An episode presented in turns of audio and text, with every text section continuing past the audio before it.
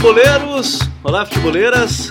Futuri apresenta El Rondo, episódio número 27, podcast semanal de futebol espanhol aqui do Futuri. Esse episódio chega para vocês com a força da Coach ID e você pode receber conteúdo exclusivo fazendo parte do Futuri Club para receber matérias sobre futebol sul-americano, futebol brasileiro, futebol europeu. Você pode acessar o apoia.se barra Futuri. Conteúdo, comunidade e relacionamento. Além disso, Futuri Pro, departamento de análise de mercado do Futuri, scouting, performance e inteligência aplicada ao jogo. Nesse final de ano, todos os clientes do Futuri Pro já têm em mãos a lista de jogadores que encerram seu contrato no dia 31 de dezembro e que podem reforçar a sua equipe e ajudar na temporada de 2021. No episódio de hoje, aqui do El Rondo, vamos falar sobre ele que é um dos treinadores que mais tem chamado a atenção da Europa. Teve uma passagem aqui no futebol brasileiro onde ele foi compreendidos por algum, incompreendido para outros e que acabou, querendo ou não, saindo do Internacional como líder do Campeonato Brasileiro, brigando na Libertadores e na Copa do Brasil. Vamos falar hoje sobre ele, Eduardo Cudê, que explica como ele sente o futebol. Bueno, muchachos, ¿cuánto necesitaban una victoria así después de Boca y San Martín? Se nos fueron cinco puntos, como dijimos, pero el equipo estaba bien. Hicimos muy mal el primer tiempo. Lo que no hay es que confundir el mensaje, el mensaje es claro. Hay que jugar bien al fútbol. Entonces, para jugar bien al fútbol hay que tener huevo. Entonces, huevo no es tirarse a los pies, huevo es jugar bien a la pelota. ¿Eso le dijiste en el segundo tiempo que salieron con otra cara? Sí, hay que tener huevo, pero, pero no es huevo para, para meter patada. Es huevo para pedirla, para jugar, para asociarse, para hacer lo que sabemos hacer. E a gente ouve o Eduardo Cudê em 2018, quando ele ainda era treinador do Racing, e fala que a mensagem é jogar bem futebol. E para a gente falar sobre Eduardo Cudê, seu Celta de Vigo, meus dois parceiros de hoje, Vini Dutra. Dali, Vini, como é que tá? Fala, Gabriel. Fala, Smack. Estamos aí para mais uma, para mais um episódio do Eu Rondo, um episódio bastante especial para um cara que chega na La Liga. Eu acho que ele traz coisas novas para essa temporada de estilos e Kudê chega, promove uma revolução e finalmente faz o Celta alcançar um potencial que o time realmente é bastante capaz. É um tema bem interessante que talvez vá representar aí um pouco, de gatilho para alguém. É, muitos torcedores colorados sentirão esse gatilho, né, quando a gente falar hoje sobre Eduardo Cudê. Smack Neto, o homem que está coudetizado há pelo menos umas seis rodadas da liga, o Smack, como é que tá? Salve Vini, salve Gabi. E é isso, né? Eu até comentei no grupo do El Rondo, a pauta acabou se impondo, né? Essa fase do Celta tá sensacional. E mais do que a fase em termos de resultado, é o desempenho em campo, né? A gente já consegue ver vários aspectos do time treinado pelo Kudê. E no programa de hoje vamos falar bastante sobre os prós e o que ainda pode ser melhorado nesse time do Chacho. Senhores, então vamos conhecer um pouco mais sobre o Celta de Vigo sob o comando de Eduardo Cudê.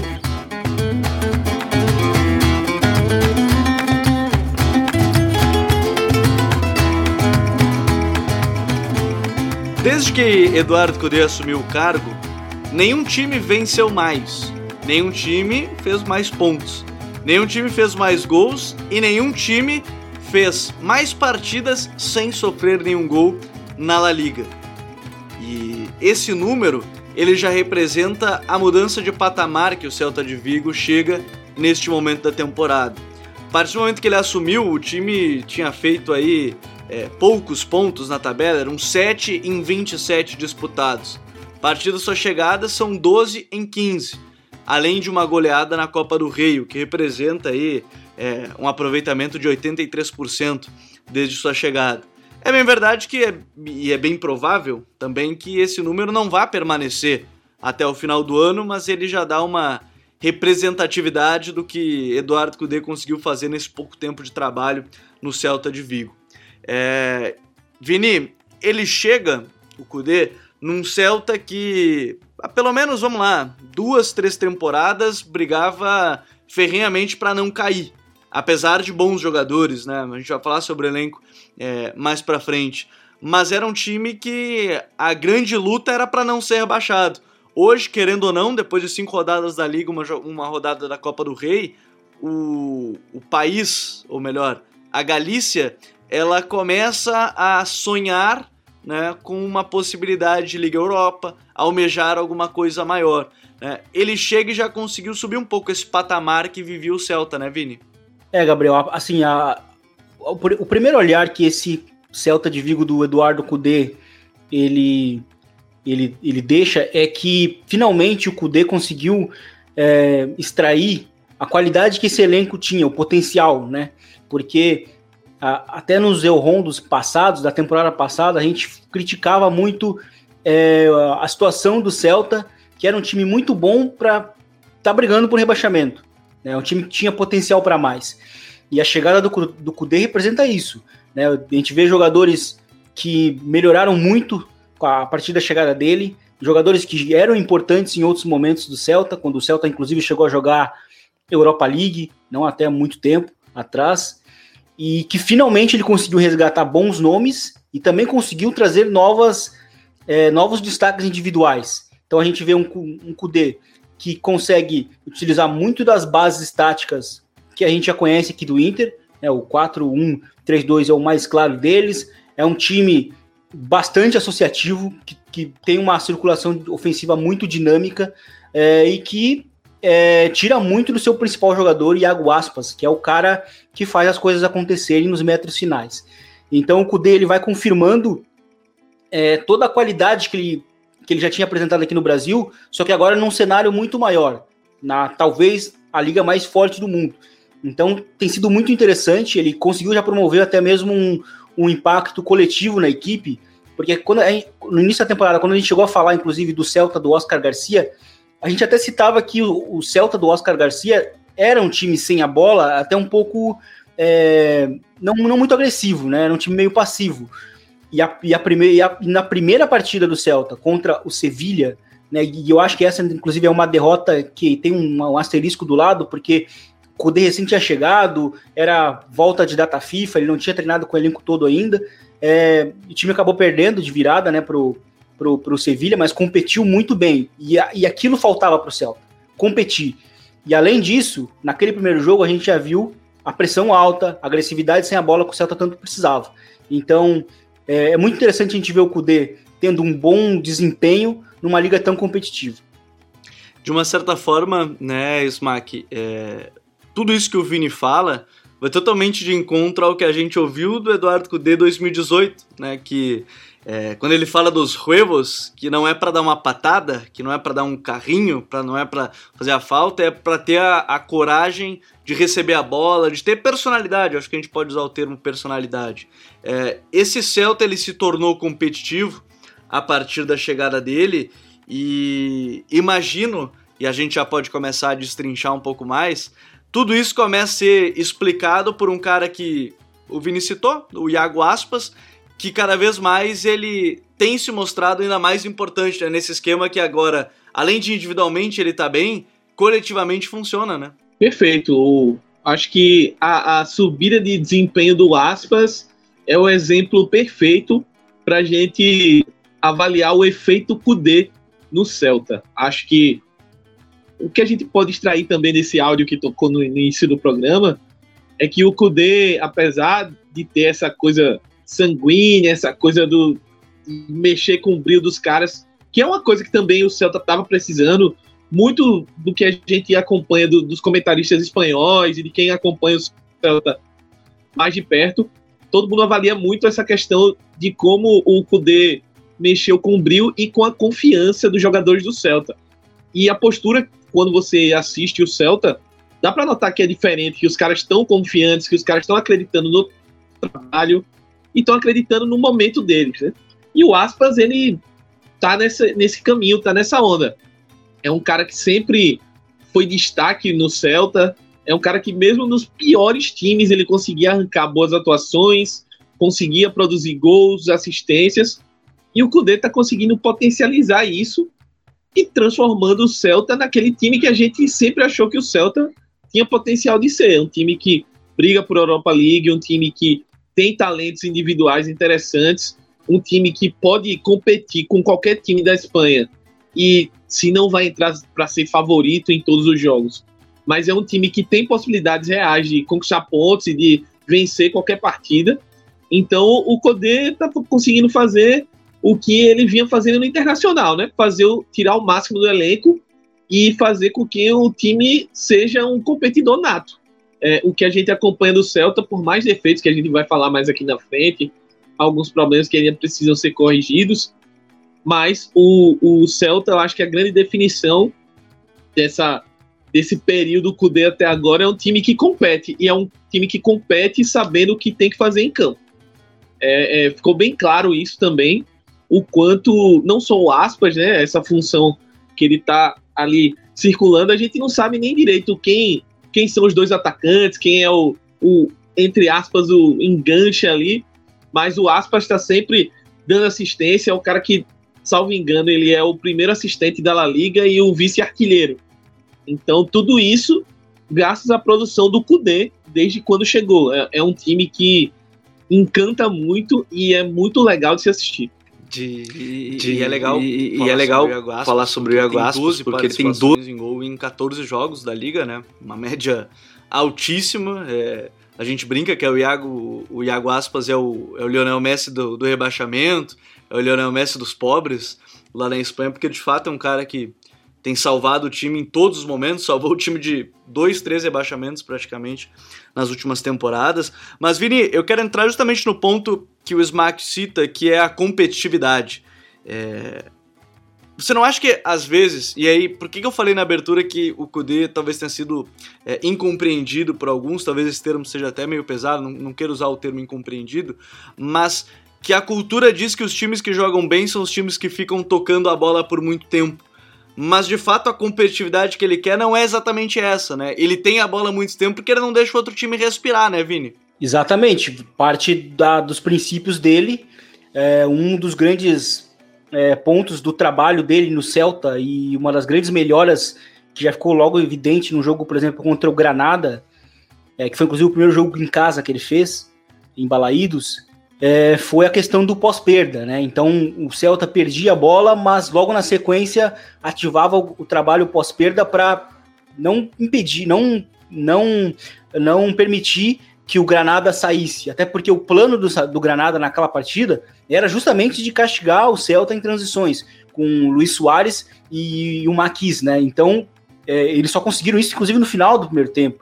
O Celta dominou muito bem aquele jogo, os gols até caíram no segundo tempo, mas o Celta jogou muito bem. E assim, eu acho que um, um, uma grande característica do Celta com a bola é ser, muito, é ser dinâmico com a posse da bola. É um time que toca a bola rápido, é um time que busca o espaço para poder ativar os conceitos do terceiro homem, as tabelas, as combinações, e aí nisso a gente tem visto uma grande relação do Celta de Vigo, justamente porque eles são os jogadores mais capazes de produzir nos metros finais, né? E então assim, tem sido muito interessante ver realmente esse time, mas é um time que tem a bola, mas ele não tem a bola ao mesmo tempo que um time do Guardiola vai ter a bola, que é um time que vai de processos um pouco mais lentos, né? O time do Celta, ele é um time que ele vai ter a bola, é verdade, mas ele vai acelerar, ele vai buscar o espaço, vai buscar ativar o conceito do terceiro homem, vai buscar acumular gente num setor do campo para uh, buscar a inversão para o lateral é, no lado contrário, e foi isso, inclusive, que aconteceu no, no, gol contra o. no final de semana agora contra o Alavés. Né, o Olaça recebeu completamente livre no primeiro gol. E aconteceu também no, no gol do, do 1 a 1 contra o Sevilha, né, o, o, Renato Tapia, que é geralmente esse cara que faz as inversões, ele faz uma inversão para o Gumalo. É bem verdade que o goleiro do Sevilha falha no lance, mas o, o, essa jogada tática ela tá ali. Entendeu? Então isso é muito interessante. Hoje a gente vê um, um, um Celta de Vigo que, que é algo que, os, que o Max citou. Apesar do pouco tempo, a gente vê que é um time já com ideias muito claras. Sabe? Isso é muito, é um, é um mérito que o Kudê tem. Chegou no meio da temporada, um elenco que estava assim, com problemas anímicos, e que agora é um time realmente que está lutando por Europa League. Então, é um dos times, inclusive, mais competitivos. Ele entra naquele bolo de, de Granada, de Getafe, né, de, de, de, Athletic Club, né, de, que é um time que sempre vai competir. Então, acho que esse é o grande mérito do, do Kudê nesse pouco tempo. E o, o Smack, é, desse ponto, ele chega em meio à temporada, né? Eram sete jogos, se eu não me engano, que haviam sido disputados antes da sua chegada, oito. E, e, de uma certa forma ele tem o fator sorte, vou usar sorte entre aspas, né? Porque, enfim, era em meio a uma parada. Ele teve 14 dias para trabalhar e ele vive um, um, contexto na Europa que é mais parecido com o da Argentina, que são mais semanas de treinamento e também mais descanso. Né? Talvez seja por isso que a gente vai ver muito mais a pressão dele no Celta, é, no Celta do que no Inter. A gente vê que tem um calendário aqui no Brasil que a gente já fala que é um absurdo, né? Exatamente, esse ponto eu acho que é fundamental também para o que o Vini estava falando de como a gente já consegue enxergar as ideias do Celta em campo, né? Tempo para treinar. É, evidentemente, é, você ter esse tempo, essa semana cheia para você trabalhar, conhecer o elenco. É, o Celta é um time que não cede tantos jogadores assim para seleções, então aquela data FIFA foi importante também para ele trabalhar os conceitos dele junto ao elenco, implementar as coisas que ele estava pensando. E a partir daí, o, os jogos vão desenvolvendo, vão, vai, vão acontecendo os erros, vão sendo corrigidos, e o time vai crescendo. E a gente nota, cada jogo do Celta, a gente nota uma evolução tática e uma consciência do que, que cada jogador tem que fazer em campo. Acho que isso é o fundamental. Outro ponto que eu acho que é bacana, assim, é o quanto o Kudê ele está começando a, a a entender o que é que ele pode mexer nesse elenco. A gente sabe que o elenco do Celta é um elenco curto, é um elenco que não tem tantas opções assim, talvez como, por exemplo, nessa faixa aí de, de oitava colocação, sétima que o Celta está agora. Se a gente for colocar em uma competição com, sei lá, Villarreal, com Real Sociedade, com Bilbao e outros times, esses times têm um pouco mais de elenco que o Celta. Então, assim, ele está conseguindo extrair muito de um elenco que ainda faltam peças, né? A gente, às vezes, conversando, ou se esse time tivesse um 9 aí firme, se esse time tivesse mais um zagueiro de qualidade, se esse time tivesse um, um cabeça de área muito bom, esse time poderia ir para as cabeças aí, quem sabe até sonhar com a Champions. É óbvio que esse, esse começo é, é muito difícil manter esse ritmo, esse aproveitamento, mas era um time que do jeito que está jogando e, e, e, da forma como conseguiu é, é, captar o, o, conceito que o Kudê quer colocar, poderia estar tá na briga, até porque é uma temporada que a gente está vendo muitos times, os favoritos deslizando e, e muito perde e ganha na, na, parte de cima da tabela. Por que não? O Celta, quando o Kudê chegou, estava ali na zona de rebaixamento e agora já está brigando por Europa League. É um, é um campeonato bem é, único nesse sentido de pontuação, então poderia. Mas eu acho que um dos, dos méritos também do Kudê, nessa chegada dele, é saber potencializar e aproveitar o elenco que ele tem nas mãos e utilizar os jogadores de, de uma maneira que inteligente, tanto para esse aspecto físico, que a gente sempre brinca, né, que o Kudê ele exige demais de jogadores. Quando você vai começar o, o período de trabalho com o Kudê, o jogador sente a diferença e tanto nessa parte física quanto na parte é, de saber aproveitar o jogador na posição ou pedir que o jogador faça uma, uma função que talvez ele não esteja acostumado, mas que ele enxerga o potencial e o, o jogador é, consegue exercer. Por exemplo, o Fran Beltrán, nessa última partida, ele é, não teve o Santimina, ele escalou o Fran Beltrão um pouco mais pela direita e o Fran Beltrão foi, fez uma partida ok, não foi nenhum gênio da bola, mas conseguiu entregar, ele manteve ali o Denis Soares no meio, que é um dos caras que está fazendo um diferencial muito grande é, é, nesse meio campo e já deixa, já deixa a bola rolando para esse outro aspecto também, né? O quanto ele está sendo, tá dando confiança para jogadores que pareciam meio mortos, meio né, não sabe para onde vai. Acho que o exemplo do Denis Soares é um dele.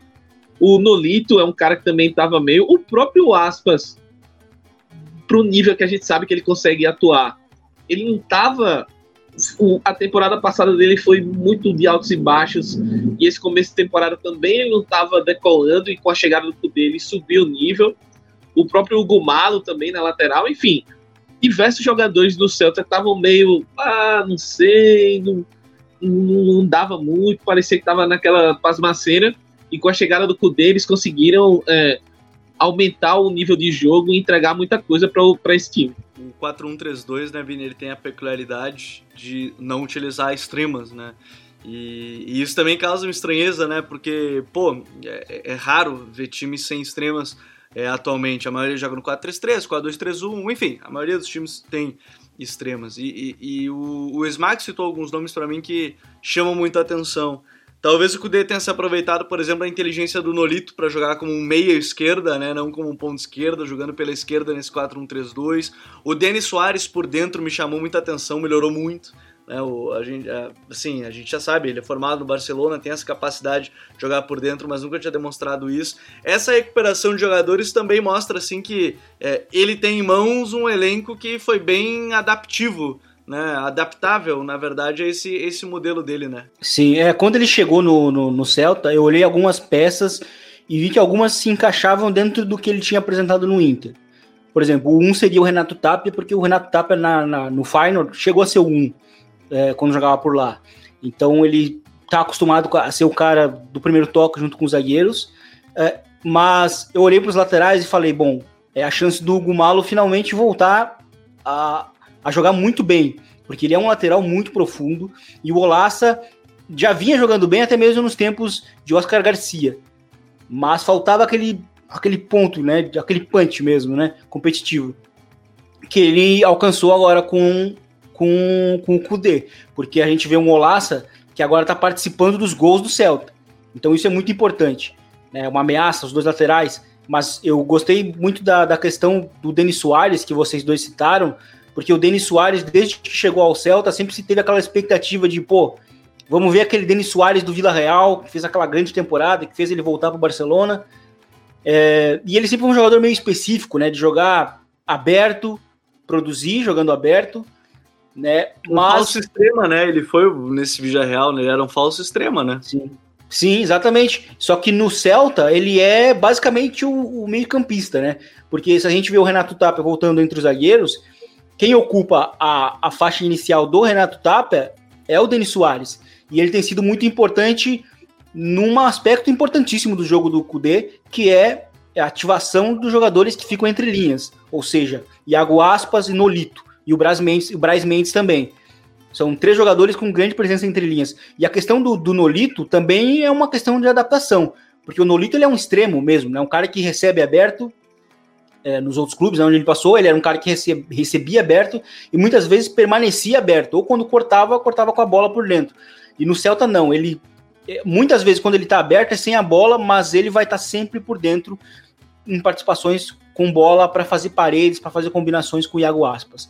Então isso tem sido muito interessante. É, um outro jogador que cresceu com ele foi o Santimina, mas uma pena que o Santimina se lesionou de novo, né? Então, é, até mesmo o que o Smack falou, o, o Kudê teve que adaptar ali o Fran Beltran, que jogou aberto, né, entre aspas, aberto, né, pelo lado direito, e, e assim, ele tá adaptando uns caras que, né, que não jogam na determinadas posições e eles estão rendendo. Jogadores que se adaptam à ideia dele, né, os jogadores que já estão ali se adaptam, os jogadores que ele conseguiu adaptar, e que ele, além de conseguir adaptar, ele está conseguindo dar um, um, próximo passo na carreira deles. Eu acho que o caso do Denis Soares é o mais representativo. É, o Denis acaba sendo esse ponto. Agora, o Vini citou a questão da lesão do Santimini, Smack, e aí eu quero aproveitar justamente, ele deu uma entrevista coletiva, Eduardo Cudê, antes do jogo contra o Alavés, se eu não me engano, falando algumas coisas que chamaram atenção e foram algumas críticas que fizeram internamente dentro dele é, no Internacional, que era a questão que ele, ele citou em alguns momentos da coletiva, que no seu grupo ele, tinha, ele tem é, posições que ele só tem um jogador. E depois ele até citou que ele tem muita. É, e aí ele usou o termo lá, tenho muita ilusão, né? Tenho muita ilusão, muita é, vontade com esse grupo de buscar o título, de buscar. Não título em si, mas buscar é, vitórias, né? Chegar numa, Liga Europa, buscar, quem sabe, uma, uma Champions. Mas de certa forma, o Vini acabou de citar, o Santimina se lesiona, tem que improvisar o Braz Mendes. É, se o Tapia sai, não tem ninguém. É, ele não tá falando nenhuma mentira, de certa forma, né, Smack? Eu acho que é, esse trauma é muito do, do, do que aconteceu com ele no, no Internacional foi por conta desses, desses comentários, né? Ó, meu elenco é curto. Mas a gente. Não é compreendido é, o que ele quis dizer com isso. Como né? comentarista. É, não. E, e, assim, não é que o elenco é curto porque é ruim, porque os jogadores não prestam.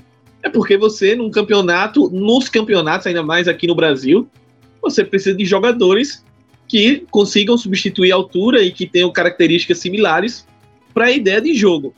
Muitas vezes as pessoas têm uma ideia meio errada que o elenco ideal seja caras que consigam você ter, sei lá, um, um lateral que apoia muito e outro defensor, um, um zagueiro que proteja a área e o mais o reserva dele seja um cara que é, é, saia mais à caça. Então, assim, para ideias de jogo específicas, como a do Kudê, ele precisa de jogadores para executar isso.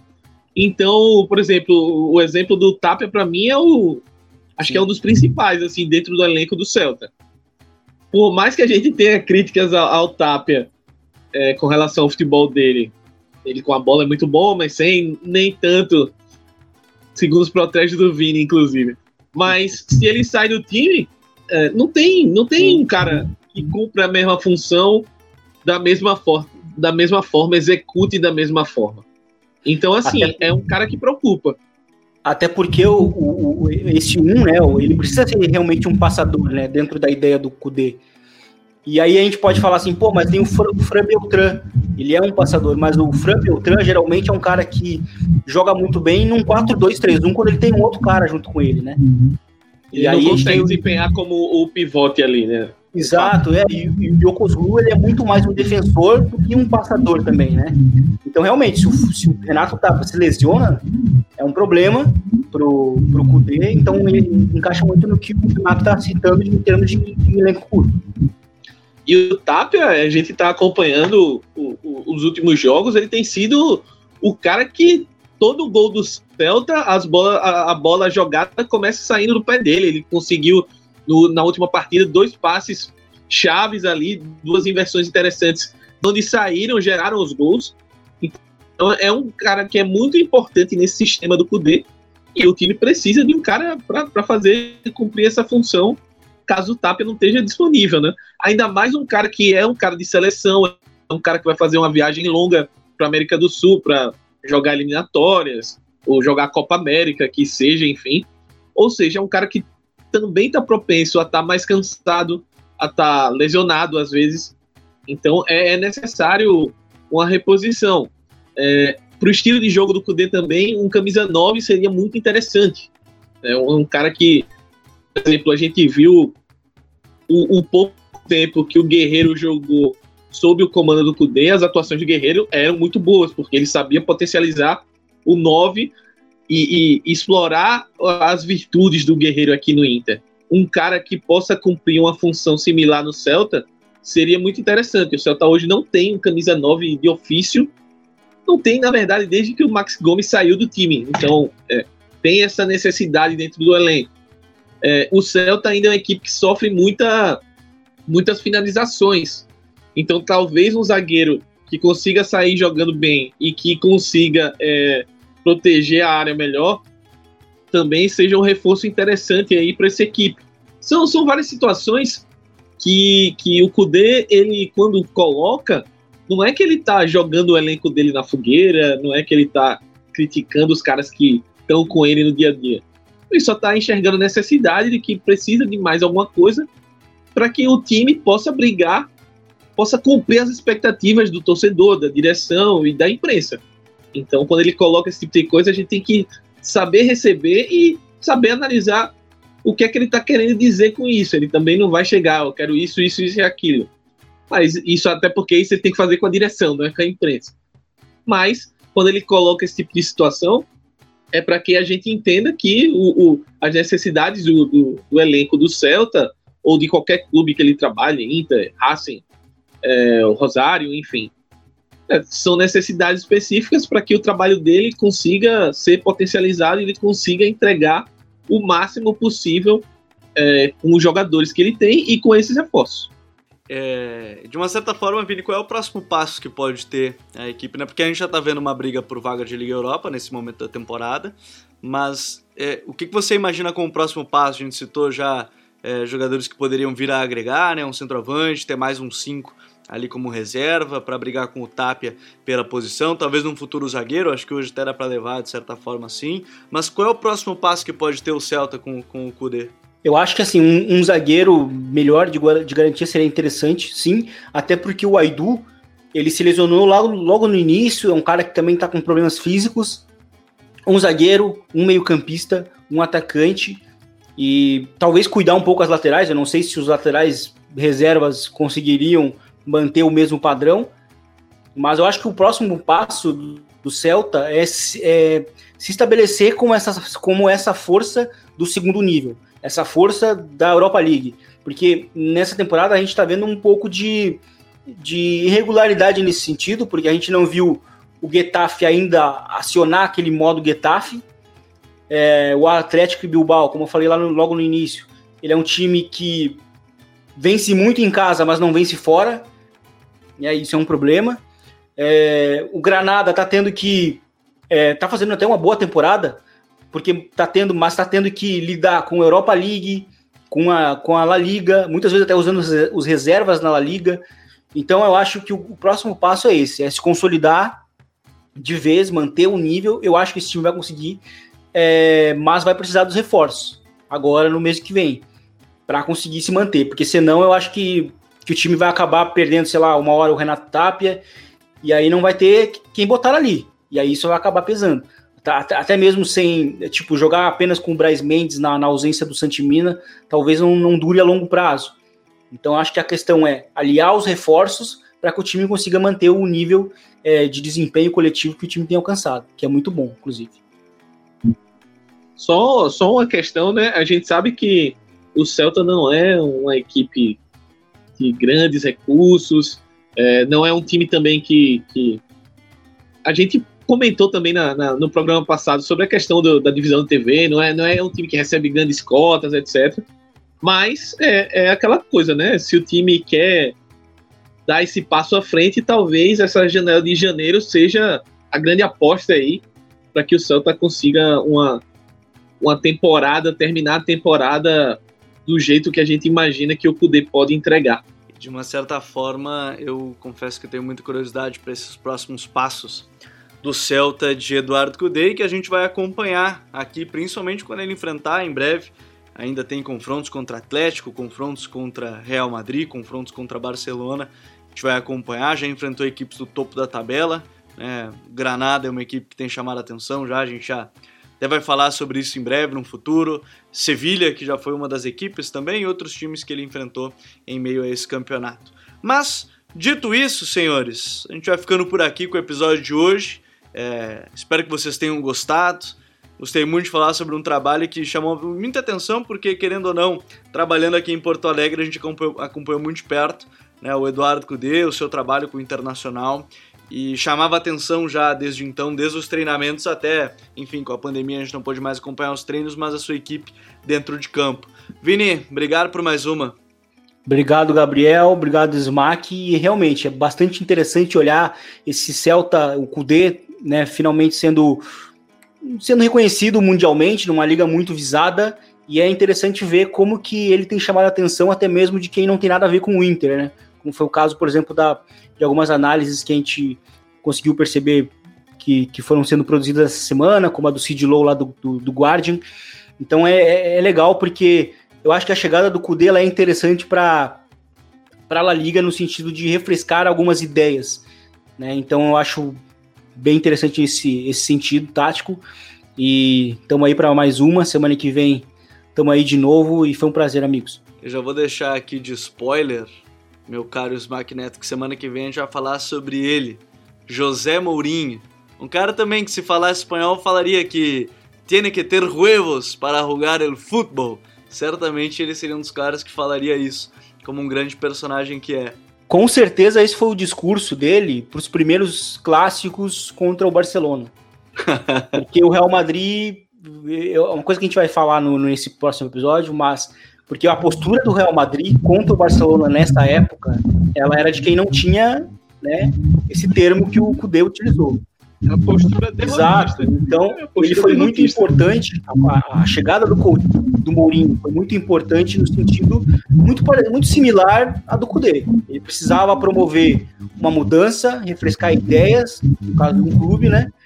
E que foi muito importante indiretamente para um título, né, um título talvez mais importante né, na década do Real Madrid, que foi a décima. É, um título muito importante. Ele fez parte desse processo, Smack. Já tá com saudade, já tá pronto para falar sobre professor José Mourinho no futuro, Smack? Obrigado por mais uma. Valeu, Gabi, valeu, Vini. É isso, né? Vamos lembrar do meu ex e todo mundo preparando as fancans aí para postar quando a gente soltar o episódio. No mais, queria mandar um abraço para toda a torcida colorada que acompanhou com certeza esse episódio falando sobre o Cudê. E o meu abraço especial vai para uma das viúvas mor, que é o nosso parceiro Vini Fernandes. Estava brincando com ele no Twitter no dia do jogo, do último jogo agora. E ele pediu, ó, continuem lá exaltando o professor Cudê. Então tá aí, Vini, para você, uma exaltação ao professor Cudê que deixou saudades no Colorado, mas que a torcida do Celta tá sorrindo de orelha a orelha. No mais, é, de um destaque aí para quem está ouvindo, é, nessa terça tem um Real Sociedade Atlético de Madrid aí bem interessante para quem quiser Acho que é o jogo da rodada, é o jogo dos líderes. E é isso, né? No mais, grande abraço e até a próxima. Um grande abraço, vou deixar um outro abraço também para um cara que é um amigo, um parceiro, que também é uma viúva de Eduardo Cudê, quem ele concorda muito e, e que, enfim, é um cara que eu converso quase todos os dias, que é o Lucas Colar, um abraço para ele, certamente vai estar ouvindo esse episódio. Muito obrigado a todos que nos acompanharam em mais uma invasão pelo mundo do futebol espanhol. Um grande abraço e até a próxima. Tchau!